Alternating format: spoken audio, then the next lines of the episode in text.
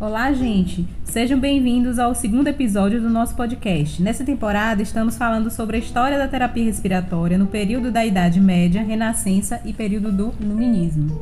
No período da Idade Média, os romanos aderiram às tradições gregas na filosofia, ciência e medicina.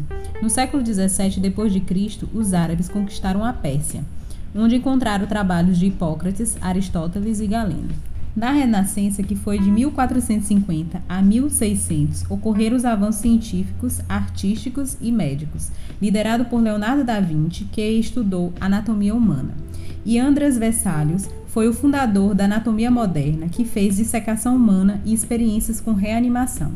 O período de grandes avanços na ciência foi no século 17, por cientistas renomados como Johannes, Francis, Galileu, Blaise, Robert Hooke e Newton.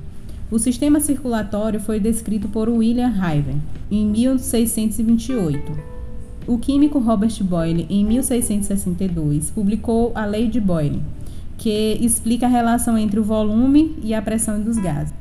O período do Iluminismo, que ocorreu do século XVIII, trouxe novos avanços nas ciências. Joseph Black descreveu sobre as propriedades do dióxido de carbono, sendo que a descoberta do dióxido de carbono foi há 100 anos atrás por Jean Baptiste.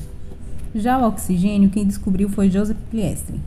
Em 1774, antes, Carl Schiller, em 1773, fez a síntese laboratorial do oxigênio, considerando o ar livre, e sua descoberta completa foi em 1777 e logo depois da descoberta, Lázaro Spallanzani trabalhou a relação de consumo de oxigênio e a respiração dos tecidos. Já em 1775 a 1794, nos experimentos feitos por Lavoisier, demonstrou que o oxigênio estava nos pulmões e saía dióxido de carbono e água. E em 1798, por Thomas Beddoes, foi que iniciou o uso do oxigênio em tratamentos. E agora chegamos ao final do nosso segundo episódio. Logo, logo estarei de volta. Obrigada a todos que me ouviram até aqui. Um forte abraço e até breve.